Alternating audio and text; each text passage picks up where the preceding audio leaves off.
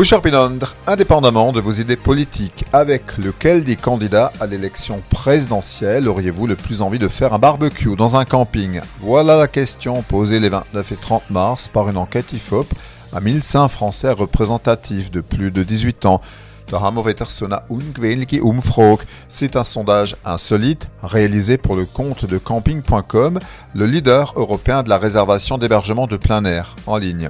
Mit wem Holz, Brot, Dans cette enquête, c'est Jean Lassalle qui arrive en tête des préférences, avec 25% des suffrages. Le chef de Résiston a une image de bon vivant, à il est proche des gens à Rechno. Parmi les autres compagnons possibles du barbecue des Français, Emmanuel Macron arrive deuxième avec 18%, puis Marine Le Pen et Jean-Luc Mélenchon. Dernièrement, l'Institut IFOP avait déjà été mandaté pour un autre sondage amusant pour Coriolink à l'occasion de la Saint-Patrick.